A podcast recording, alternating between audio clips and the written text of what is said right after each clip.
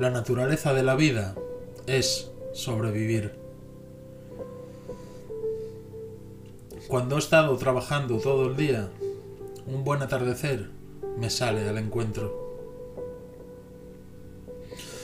Lo exterior y lo interior del mundo, con la palabra soberana, nombrar la realidad. En el anhelo de libertad, la naturaleza que brota de la flor. Respiramos pacíficos y libres ante el viento. En un encuentro con amigos verdaderos, con pie firme y seguro a orillas del mar.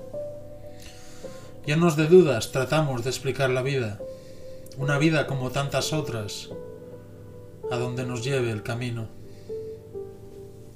La naturaleza florece ante el sol, mientras el corazón de la ciudad se agitaba con el redoble del tambor ante las mujeres hermosas invadidas por el deseo. De nuevo, un buen amigo regresa con su buen humor, vive entre nosotros la paz.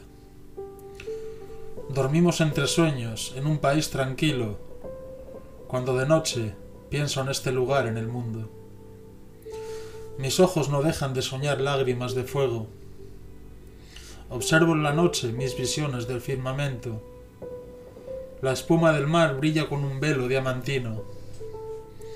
Deja tu cuerpo a merced de los sentidos.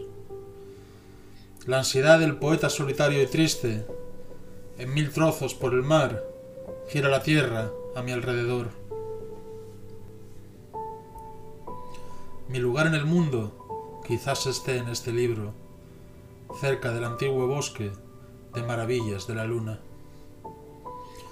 La muerte es una esfinge misteriosa que arrastra nuestros cuerpos y nos lleva de cabeza a sus espaldas.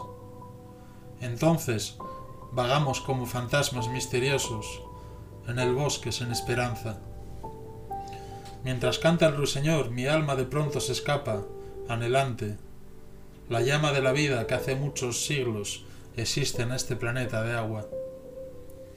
Porque el amor a la vida la llama del fuego de la historia se transmite misteriosamente de una a otra generación.